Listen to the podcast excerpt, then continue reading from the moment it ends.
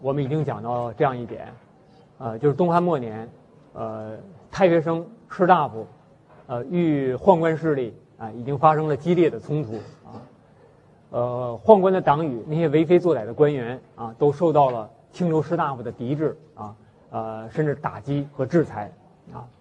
但是到了延禧九年，宦官就开始反扑了，啊，由此有了桓帝的第一次党锢，事情的起因是这样的，就有一个方士是张成啊，他哥他属于宦官啊这伙的啊，他让他的儿子杀人，结果呢被李英处死了啊，这个宦官于是就唆使张成的弟子劳修上书诬告李英啊。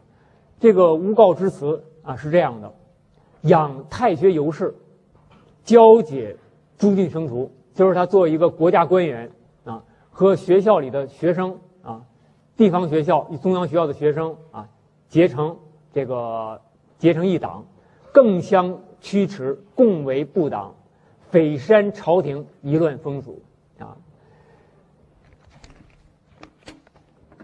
于是天子震怒。颁下禁国，逮捕党人，布告天下，使同激愤啊，就是同仇共愤的意思啊啊，就是说这批党人啊是我们国民的敌人啊，要大家都对他抱有愤怒啊，随收随收执应等啊，其词所连及陈实之徒二百余人啊，呃，那么在呃追究。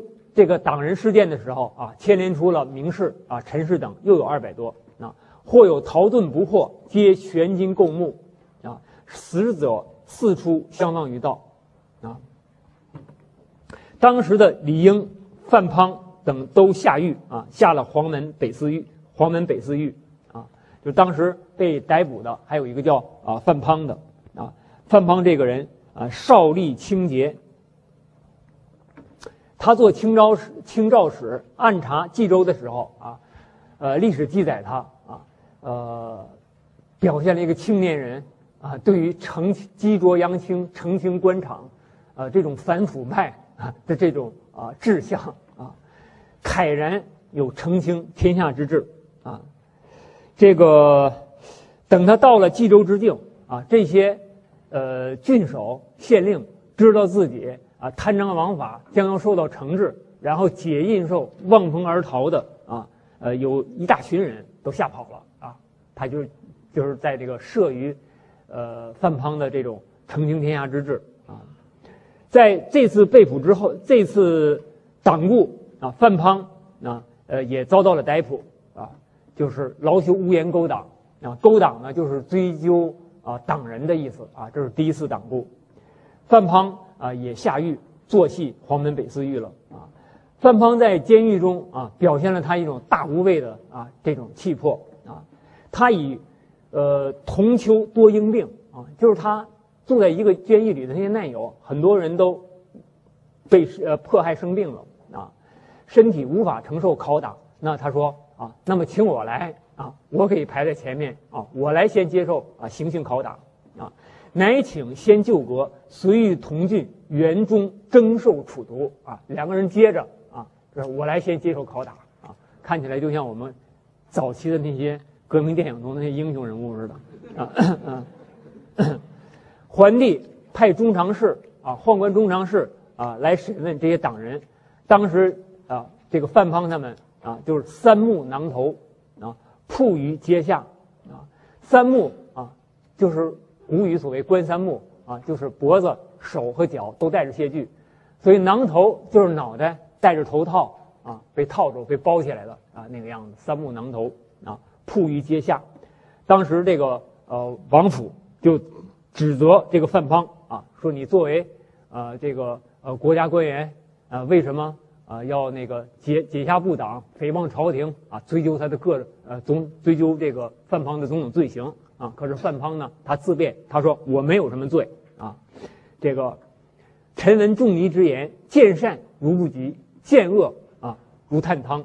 我只不过是要使善善者同其轻，恶恶者同其污啊。他说，呃，我今天啊，其实是想做好事啊，想干一番事业啊，维持社会公益。结果呢，我反而遭到了这样的破坏、迫害，身陷大陆啊！我知道我可能要死，那么请，我提出一个请求，在我身死之日啊，死后，请你把我埋在首阳山侧。首阳山侧那儿埋着什么？曾经有什么人在那儿活动呢？啊，就是这个伯夷叔齐，是吧？啊，他说，请你帮，请你们把我埋在首阳山侧，我上不负皇天，下不愧夷齐。他这一番话说的大义凛然，啊，居然让这个王府泯然改改容啊，把这个宦官给改给感动了啊，乃得并解至高啊，呃，这有一呃一份书法啊，也是黄庭坚所书：承天愿记当何罪，长断梅花写范邦。呃，黄庭坚在年轻的时候读范滂传，就非常之感动啊，非常喜欢这个历史人物。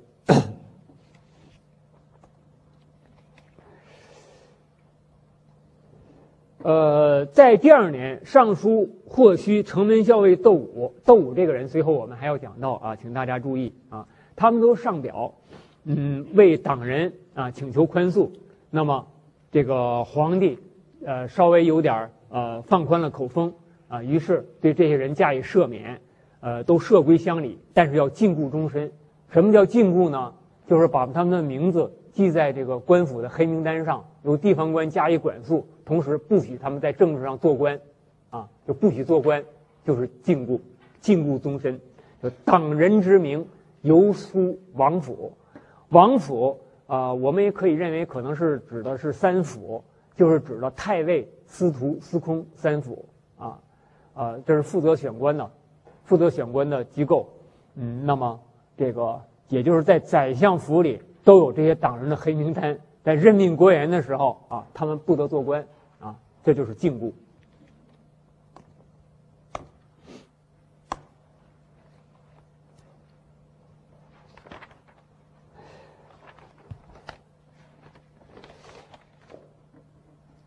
那么李英得到了赦免，免归乡里。这个由于所禁锢的都是天下之名流啊，这个所以他们的名声啊不但没有下降，反而由此而更高了。比如度辽将军黄甫圭啊，刚才我们提到，啊，他曾经被宦官下狱，是由于大学生的力争请愿啊，才得以被释放的啊。那么在这次党锢的时候，他说：“我也是西周豪杰，怎么党锢的时候就没有把我也抓起来呢？”啊，他向皇帝上书，请自列名于党锢之列啊。理应免归呢，天下士大夫皆高尚其道而污秽朝廷啊。范滂出狱南归，汝南南阳士大夫迎之者数千辆，啊，数千辆，有几千辆车啊，到了南阳，呃，来迎接他，呃，回归乡里。这明显就是向朝廷示威啊，向朝廷示威啊。自恃正直废放，前往肢解，海内西风之流，随共相表彰标榜，指天下名士为之称号。那么这个称号又是东汉末年除了风摇妣之外的又一种。这个人物评论的现象啊，就是称号。这个称号是什么呢？上曰三军，次曰八郡，次曰八顾，次曰八级，次啊次曰八除啊，就天下名士三十多人啊，他们就是天下名士之首啊，也是党锢里啊遭到迫害的人啊。呃，三军是什么意思呢？三军就是一世之首宗也啊，是地位最高。像窦武、刘书和陈蕃。号称三军啊，次曰八郡，郡言人之英也啊，是人是人群中最优秀的。那么八郡有谁呢？李应就是八郡之首啊。还有八顾，顾者言能以德行引人者也啊。这个八顾以郭泰为首啊，郭泰就是他是太学生嘛啊，以郭泰为首。次曰八吉啊，吉者言其能导人追踪者也啊。呃，就是能够引导啊世人向那些最优秀的榜样学习啊。那么八顾呢，啊这个八级呢是以刚才我们提到那个打击宦官的那个张俭啊，以他为首。次曰八除啊，八除也特别值得大家注意。言能以才救人者也啊。那么显示当时有很多有财力的人，他们在背后支持党人啊，很多有财力的人这些人是什么呢？有可能就是，呃，肯定是豪强地主一类的人啊。平民当然没有这个实力了啊。那这种三军八郡、八顾、八级、八除啊，就这一类的称号啊，在当时还有不少啊。下面我们谈一谈灵帝的时的第二次党锢。公元一六七年，灵帝刘宏继位啊，呃，那么窦太后的父亲窦武做了大将军，就是刚才我们提到的，呃，窦武，他当时是城门校尉，在这个时候就做了大将军了啊。那么政局开始出现了，似乎出现了一个转变的迹象啊。什么转变呢？啊，窦武他的身份是外戚，在宦官和外戚的轮流专政之中，宦官啊扶摇直上。而外戚就不是如此了。上一讲我给大家分析了这种情况，就是每换一个皇帝，外戚的格局就会发生变化。那么在这个过程中呢，宦官他的势力啊是直线的上升啊。在这种情况下，外戚的势力呢啊，他觉得呃自己为了保住自己的地位吧，他就寻求啊新的政治发展的机遇。这个机遇就是什么呢？与世人联手。那么从窦武开始，我们看到了一个迹象，外戚。转而和世人联手来抗衡宦官，嗯，这个窦武最最先展示了这种转折啊，就是与清流合作。窦武他首先他本人原先就是学者，他自己也曾收徒教授，所以他自己也有士人的身份啊。他一向就交结太学生，曾经为党人申冤，斥责宦官啊。在这个时候。他做了大将军，开始主政之后，啊，那么他在政治上就采取了一些新的措施。什么措施呢？启用陈蕃为太傅，啊，陈蕃是名士领袖。刚才我们谈到他是三军之一，是吧？这个，并且接受了陈蕃的建议，引用了一大批天下名士，包括李英在内，啊，我们看灵帝继位，陈蕃与后父大将军窦武同心尽力。征用名贤，共参政事，天下之事，莫不严谨，显望太平。当时的名士都觉得机会来了，事情有望啊。而陈蕃治诸中官，啊，他想把宦官啊一网打尽啊。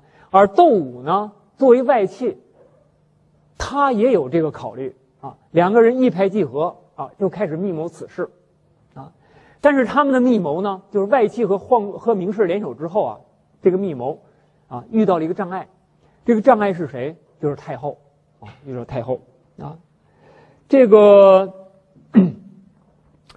窦太后对此加以反对，他说：“按按我们汉家故事啊，代代每一朝啊都有宦官，如果谁有罪，你你们就处置谁好了。可是想把他们都杀掉啊，这是不可以的啊，不能把他们都废了。”因为窦太后她想控制政权，保持自己权势的话，她深宫中一个女流，她依靠的是谁呢？啊，那么宦官，呃，是她可能依靠的啊，至少她认为她可能依靠的力量之一吧。她又不能直接和士大夫打交道，是吧？啊，所以她对此表示反对啊。那么窦武没有办法啊，把宦官呃一次呃连根扫除啊，只好一步一步的来，先处死其中的若干有罪者。呃，首先呢，他向窦太后请求逮捕宦官曹节、王府啊，两个宦官头子。但是呢，呃，这样的一个奏章送到宫中的之后，啊，马上就被啊宦官察觉了。宦官朱宇最先见到了这份奏章，于是与曹节等先期下手。啊，我们看啊，事情泄露了，曹节等矫诏啊，他们以皇帝的名义发布诏书，诛杀窦武等。他们控制了汉灵帝，劫持了窦太后，下令收捕窦武。啊，公十藩年七十余，闻难作，将官属诸生八十余人，共八人突入成明门。啊，这个陈蕃在这个时候啊，以七十多岁的一位老人啊，呃，在做可以说是做困兽之争了啊，率领。太学生以及官属八十多人投入了这场毫无希望的战斗啊，随后啊就战败被俘啊。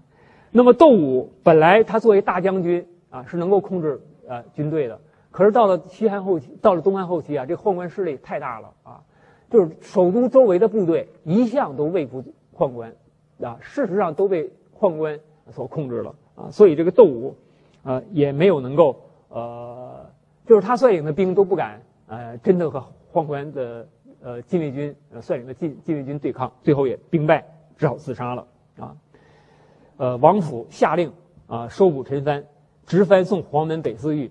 当时那些小宦官们都拿脚来踩这个陈蕃啊，说死老妹，就是你这个老鬼啊，还敢不敢要削呃削减我们宦官的呃名额，呃削减我们宦官的口粮不了啊？当天就把陈蕃处死了。随后宦官开始穷治党人啊，陈蕃、窦武家族学生和友人或被捕，或自杀，或被免职。或被禁锢，当时的宦官痛恨李营等人，每下诏书则申党人之禁。啊，山阳张俭曾经打击过宦官侯览，啊，这个又在侯这个张俭啊，又在这个八级之中啊。于是宦官党羽朱弼上书，呃，告发张俭等二十四人别相属号，共为部党，图为社稷啊，啊，告他们有颠覆罪，啊，这个。灵帝于是下诏刊章，刊章呢就是发布公告啊，这个通缉捉拿的意思啊。下诏刊章，补张俭等，大长修曹节、冯有司奏府前党，长乐少府李英，太尉院范庞等百余人啊，在这个时候再次遭到了逮捕啊。十四岁的汉灵帝，他还弄不清楚什么叫勾党。什么叫党人啊？但是呢，呃，在宦官的这个呃驱驱使下啊，他就发布了这么样一个命令。于是第二次的党锢迫害又开始了，开始大规模的勾当。当时有人对李英说：“您可以逃走了。”李英是这样回答的，他说：“呃，作为一个大臣，遇到了事情就不应该推辞，呃，灾难遇到灾难之的时候就不能躲啊。”事不辞难，罪不逃刑，臣之节也。这是一个大臣应有的气节。他说：“我已经六十了，死生有命啊，我也没有没没没有地方可跑啊，我只能就是这样接受啊我的命运的安排了啊。”当时有一个啊叫景逸啊，呃，他的儿子景固是李英的学生啊，这个但是呢没有记录在。这个录牒之上，啊，我们刚才谈到了编牒啊，注入是吧？但是李英的学生的名单上没有把他列中，呃，列入其中。这个景义就就这样说了，他说：“我本来认为李英是一个正直的人啊，值得尊重的人，所以我让我的儿子跟着他学习啊。那么我怎么能够因为儿子呃在花名册上漏记了姓名啊，我们就苟且偷生呢？于是上表免归。他说：我作为父亲，我有罪啊，我这官我不干了。”啊，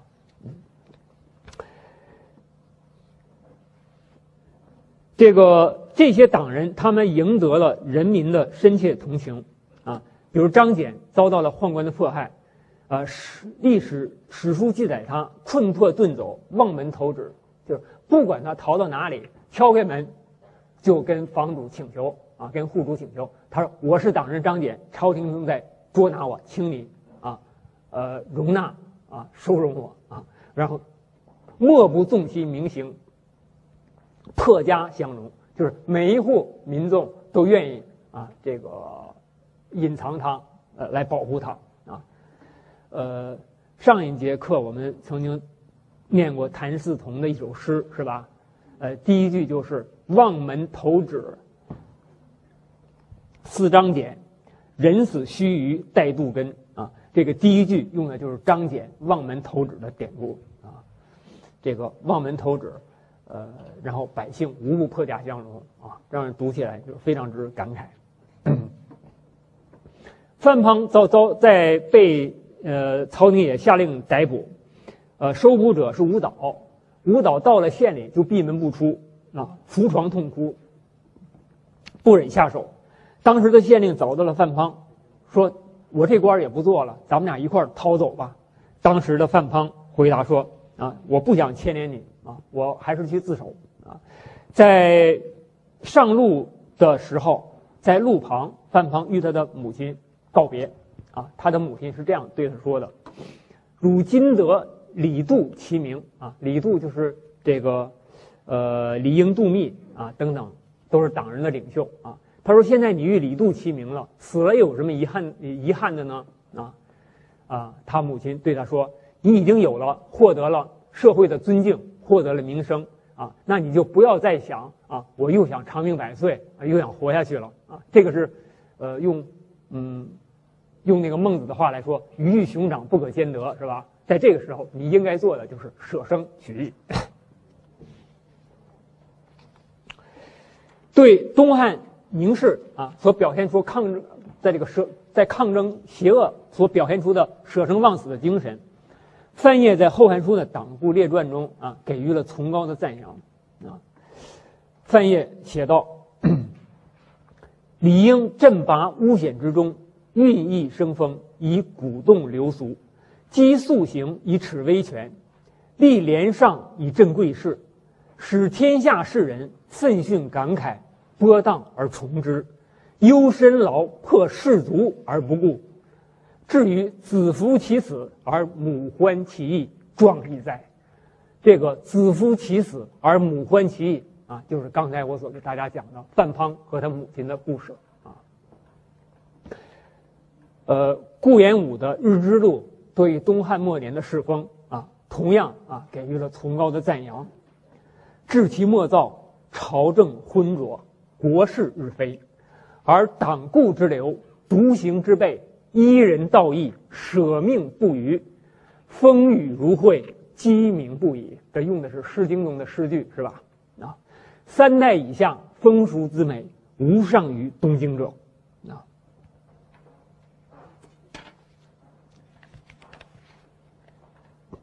好，下面我们讲今天的第三个问题，就是士族的崛起。对于汉末清流啊，后人给予了崇高的赞扬啊，呃，当然否定者也不是没有啊，比如有的历史著作就认为东汉的士人他们太过急切啊，他们的抗争并没有使事情更为好转，呃，不过这些批评啊，我觉得有点像那种那样那样一种啊，就是遭到强盗抢劫了。啊，然后怪你自己没把钱藏好啊，呃，是属于那一类的批评啊，呃，不管东汉士人的政治抗争是否这个呃是否是过于激烈啊，我想他们至少啊维持了一种东西啊，维持了这个社会正义是吧？或者说维持了天地间的正气啊，呃，在我们民族史上留下了浓墨重彩的一笔啊。那么他们这种这个嗯。以天下为任的，啊，这种这种政治精神啊，事实上已经成为我们民族精神的一部分啊。像余英时先生就以这样的话啊，在他的书中啊，以这样的话赞扬了汉末名士，说按李元礼、陈仲举、范孟博啊，就是李英、陈三、范滂三人最为党人魁首，其言行俱足以轻动一世之豪杰。今养其气象，则结国而忘家。公而忘私，五国士大夫以天下为己任之传统，在此诸人实有极显著之表现。那么余英时在分析这个事件的时候，他说这个事情我们可以从两方面看。呃，一方面呢，呃，士人的崛起反映了士族在政治、经济和社会各方面的发展啊。另一方面呢，从中国文化史上看。它也有它的意义，这个意义就是上承先秦之世风，下开宋明儒者之金报。我们不能仅仅以一个阶级的利害来解释之啊。呃，当然，我们虽然不能只用士族阶级的利害啊来解释这个现象啊，而要看到它一个普遍性的一般性的意义啊。但是呢，士族的问题啊，我们又不能把它完全抛开啊，就是当时。这个士人为什么能在政治上掀起这样大的风波啊？那么，首先是反映了士阶层的发展，他们已经从汉初齐鲁啊的那一小批寥寥可数的学者，变成了一个势力雄厚啊，这个文化深厚、影响重大的社会阶层了啊。那么，在秦代的政治结构中，没有这样一个势力；汉初的政治结构中也没有这样一个势力。但是后东汉末年啊，我们可能我们估计得有几万、十几万啊，也许有数十万士人卷入了这场政治风波。就是东汉末年政治结构中，士人他成为一个强大的、不可忽视的力量了啊。而且这样一个力量还伴随着一个新的发展，就是士人阶层在向士族发展啊，在向士族发展。什么是士族呢？我们首先看啊，就是中国历史上在此后将要在此后的几个世纪中都影响中国历史的一个新的阶层——士族开始形成了。在西汉末，士族已经开始萌芽。余英时说，在西汉末叶，士人已不再是无根的游士了，而是具有深厚社会基础的士大夫了。士人的背后已附随了整个的宗族。士与宗族的结合，便产生了中国历史上著名的士族，由此提出士族问题啊。呃，在我们随后会进入魏晋南北朝的部分，那么大家会马上发现，士族就是魏晋南北朝的政治主题之一啊。侯爱庐先生的《中国思想通史》啊，是用马克思主义呃理论研究中国思想史的名著之一啊。呃，我觉得在马克思主义学者的中国思想史、中国哲学史著作中，那么侯爱庐先生这一部啊，算是相当好的。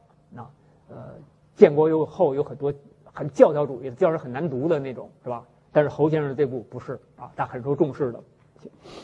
那么他就是用一种社会学的角度看思想史啊，指出了东汉后期的一个社会现象的一个背景，什么背景呢？全国各地到处有经师讲学，到处有生徒聚集，以致分庭纷争王庭，树封司礼。如果没有豪族地主作为背景，那就不会有这样的盛况。我觉得这确实是，就是我们看来是一批知识分子啊，一批学人啊，一批读书人、学生在那活动着，但是背后他们必然有一个经济基础在支持着他们，是吧？这个经济基础是什么？在当时只能是豪族地主，对不对？只能是豪族地主。我们来分析一下氏族是如何形成的啊，在东，在进入汉代以来啊，这个世家现象就在缓慢的积累着。我们讲春秋史的时候，已经向大家指出啊，西周春秋有很多世经世禄大家族，是不是啊？那么构成了王国时代贵族政治的主要内容，但是战国。到秦汉之间的这个社会变动，整个把先秦的氏族，啊，先秦那些几百年啊，呃，甚至上千年不衰的一些氏族啊，给彻底打烂了啊。我们在讲西汉政治的时候，特别强调西汉的政治非常富于平民性。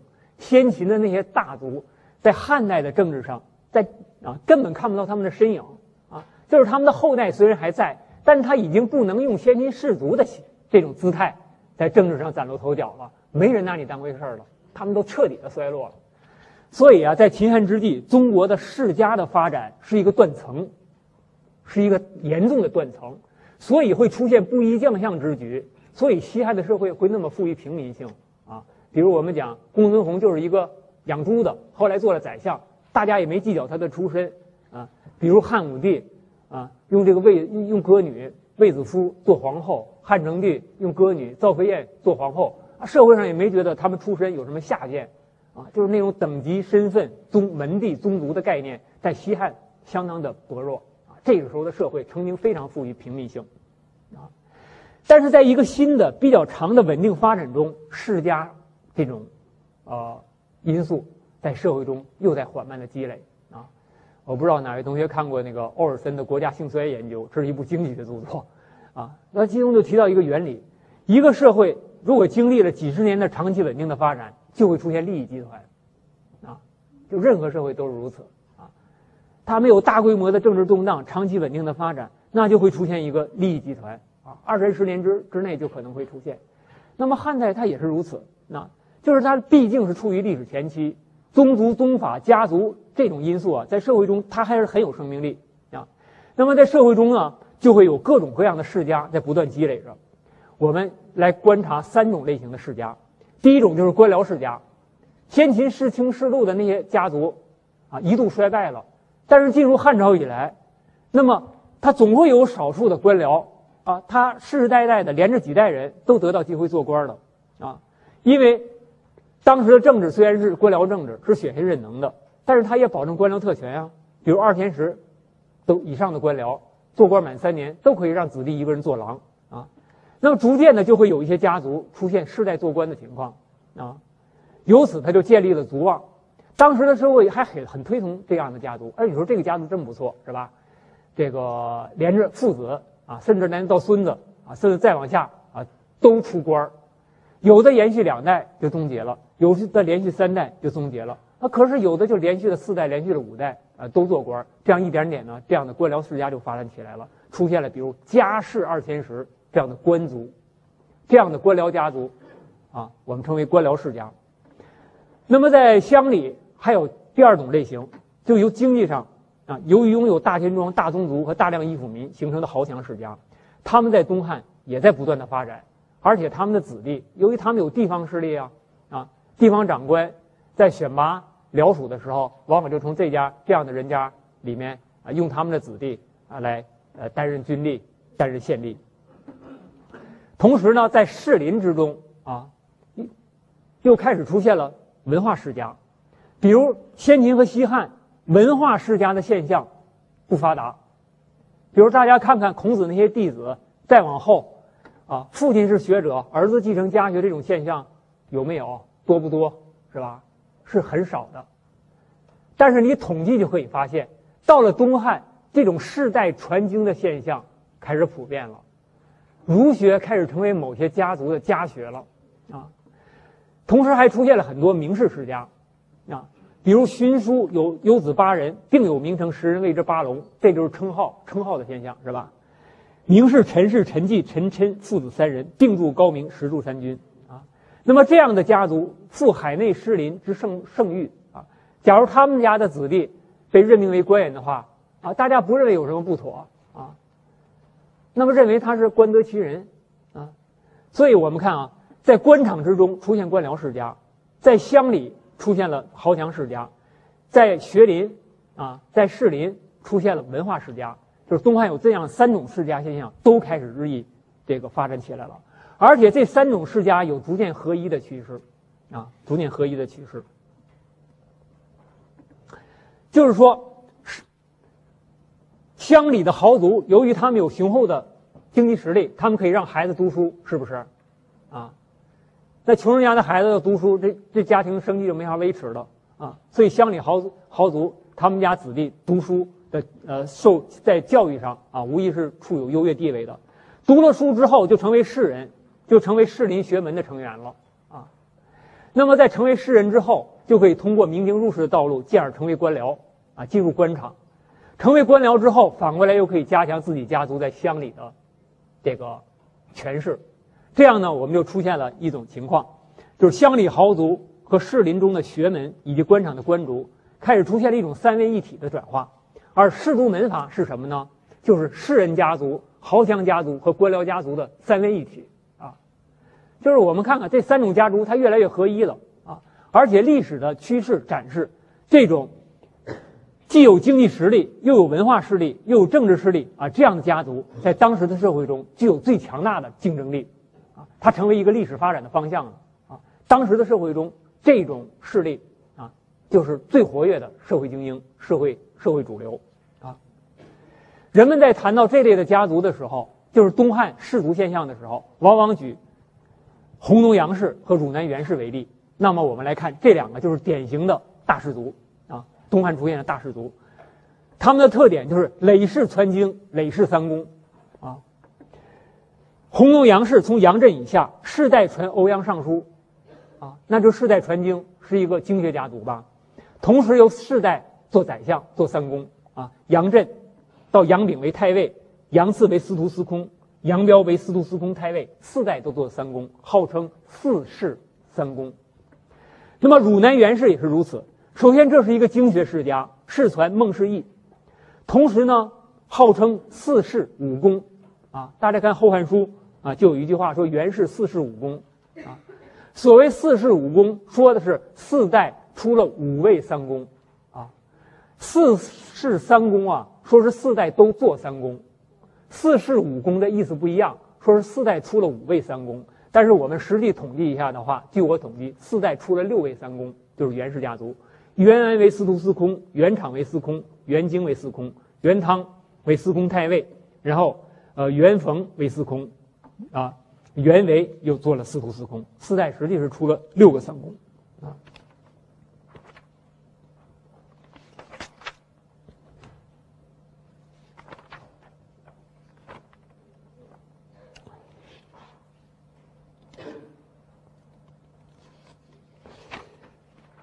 这个，大家我呃，同学们可能高高呃初中或者高中的时候就读过《三国演义》，或者看过电视剧，对袁绍一定不陌生，是吧？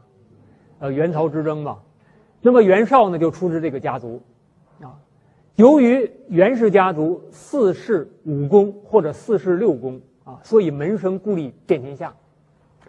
这个在袁绍被董卓赶出洛阳之后。他振臂一呼，转眼间就成了关东联军的盟主。他哪来这么大的政治号召力，是吧？我们看看他的家族就清楚了啊。四世五公，四世六公啊，天下的官员啊，有相当大的一部分啊是这家人任命的啊，都是他们家的势力啊，势力非常之大啊。这个像这种四世，呃，弘农杨氏和汝南袁氏啊这样的宰相世家，在后世就是很罕见的。呃，唐长如先生对东汉末年的大姓名士啊，也有了系有也有一个系统的研究。唐先生指出，东汉末年大姓名士处于左右政局的重要地位，他们在经济政治上广泛的控制农村，文化上几乎垄处于垄断地位啊。东汉王朝瓦解后，他们是各个割据政权的骨干，三国政权的上层统治者主要就是从老一代到年轻一代的大姓名士中选拔出来的。他们是构成魏晋氏族的基础，啊，所以我们看汉末的氏族到了魏晋以下的氏族是一个连续性的发展，所以我们如果叙述中国士人阶层的发展的话，我们可以得到这样一个发展线索，啊，一个发展的轮廓：战国士人到汉代儒生，汉末儒士到魏晋士族，啊，我们可以看到这样一个连续性的发展，就是说在党固。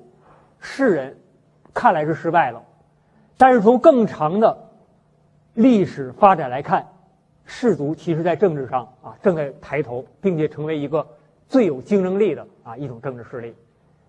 西汉创业集团多亡命无赖之徒，东汉创业集团多有儒者气象，对吧？到了魏晋以下，啊，魏晋统治集团就是一个名士家族，就是一个士族门阀集团。就是这个世宗门阀集团了啊，那么这这一代一代的变迁啊，阶段性也是非常之鲜明啊。呃，在我们上一讲提出了东汉创业者集团多有儒者气象的问题，还提出了一个就是呃，在这个呃呃还提出过这样一个问题，就是东汉初年光武帝打天下的时候人心思汉是吧？而到了东汉后期情况就不同了。下面我们开始叙述从黄巾起义到军阀割据啊，做一个简单的叙述。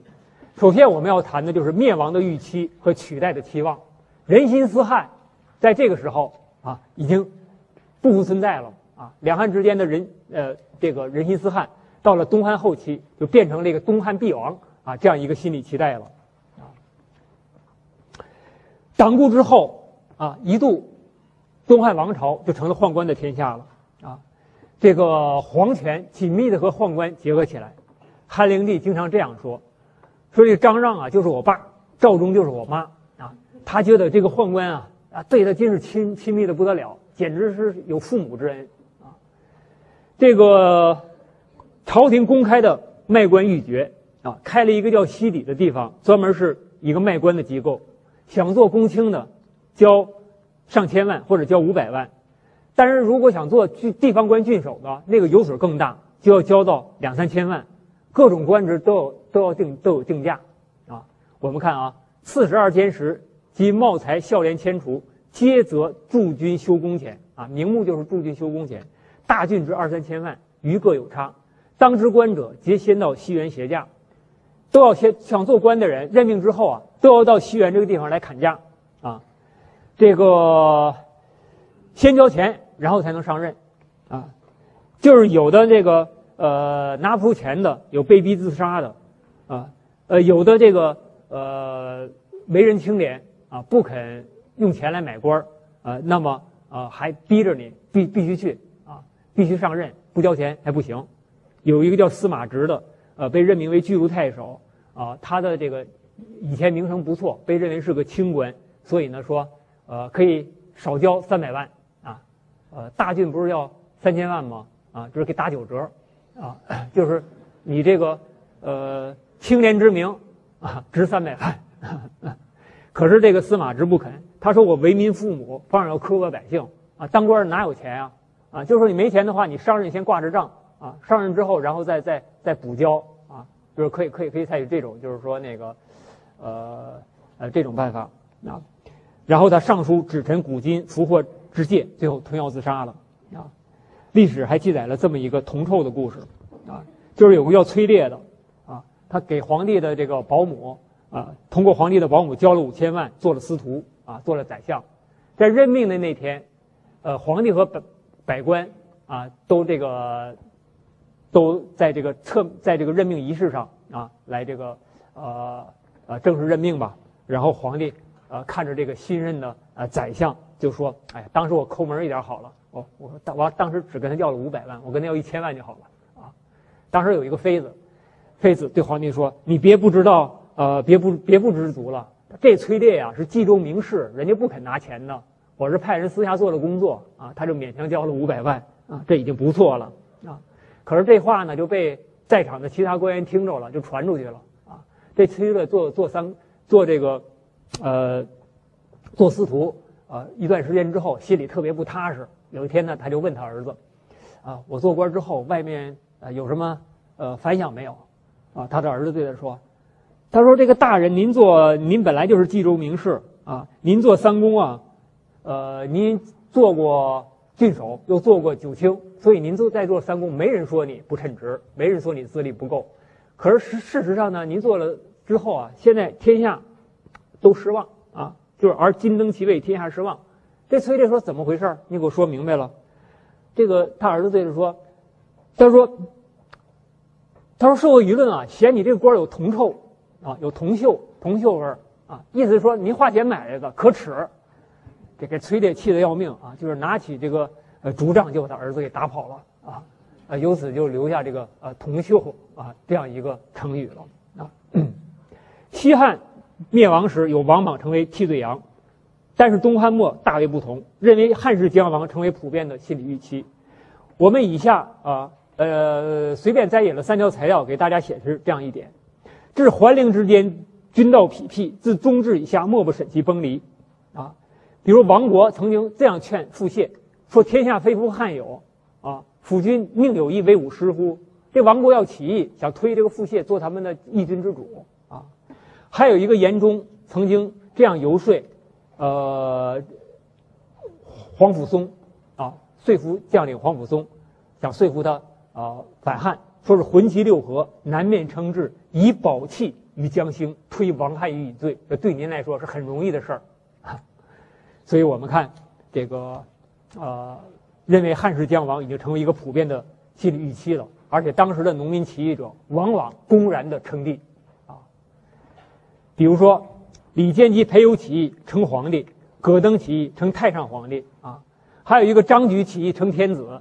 然后呢，他和张存合作，张存称弥天将军，给各州各郡都发通知说：“呢我们将要取代汉朝了，您天子赶快下台啊！各州郡的掌柜都来迎接我们。”啊，当时还流传着这样一首豪迈的歌谣：“小民发如酒，简服生，头如鸡，歌浮名，利不必可畏，民不必可轻。”啊，就是当官的没什么可怕的，我们老百姓啊，也不是你们当官当官的想面试想看不起就就可以啊，随便践踏我们的这个意思啊。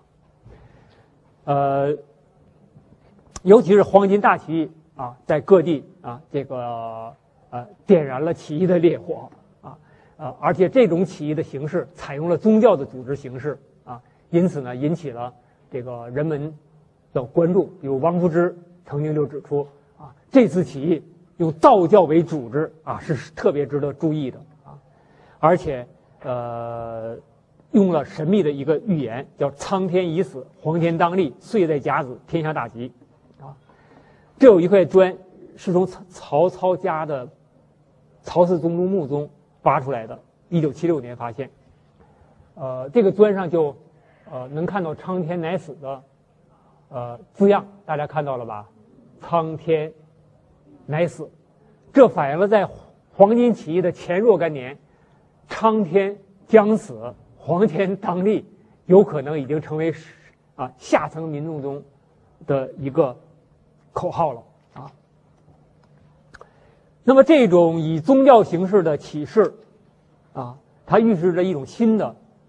农民起义的组织形式的形成，马克思曾经对宗教有这样一句著名的啊评价，啊，宗教里的苦难既是现实苦难的表现，又是对这种苦难的抗议。宗教是被压迫生灵的叹息，是无情世界的感情，正像它是没有精神的制度的精神一样，宗教是人民的鸦片，啊，这个鸦片。不是我们今天所理解的毒品，啊，我想大家能理解这句话吧？是一个镇静剂、安慰剂的意思。宗教是人民的鸦片，在很长一段时间里，被用于批判宗教，认为宗教是迷信，是吧？是封建迷信。但是马克思在正面的意义上来论述宗教的啊，确实是人类历史上很多著名的宗教，在它最初兴起的时候都是异端，都是那些。被压迫人民啊的一种心灵的寄托和生生活的寄托，就是像马克思所说的，它是被压迫者的一种心灵的安慰啊。随后呢，发生的政治事件啊，大家都很熟悉了啊，就是我们再一次的看到外戚与明氏合作，也就是何进 与袁绍合作啊，这个。呃，何太后的兄弟何进，呃，做了大将军之后，与明氏袁绍再度联手，正如窦武与陈蕃联手一样啊。所以我们说，东汉后期的一个迹象就是外戚和和明氏联手，但是历史仿佛在重演，就是何元二人谋诛宦官，又遇到了何太后的反对，同时又是宦官先下手为强，杀掉了何进。呃，但是这次呢，袁绍反过来。率领军队入宫，连杀掉宦官两千余人！呃，据说当时有没胡子被误认为宦官的被杀掉的也为数不少啊。这个宦官和外戚两大势力在这场斗争中，大家看到的结果是什么呢？同归于尽了，两大势力同归于尽了。随后啊，宦官、外戚、士人和道教起义者之外的第五种势力登上政治舞台，什么呢？边地军阀董卓得到了一个空隙，进入洛阳主持朝政。那么关中士大夫绝不能容忍这个有强烈低枪啊、氐族和羌族色彩的来自边地的军阀，忽然来到我们政治文化中心，成了政权的主持者了啊。那么他们推袁绍为盟主，合力讨董啊。那么董卓在关东不能立足，只好西迁长安，不久被杀。于是天下陷入了四分五裂之中，四分五裂的这种场景，大家可以看看啊，我做的这幅图给大家显示，啊，这个，呃，在这个时候啊，进入了汉末的军阀割据的局面。这是公元一九九年十一月时的天下形势。好，今天课到这儿，下课。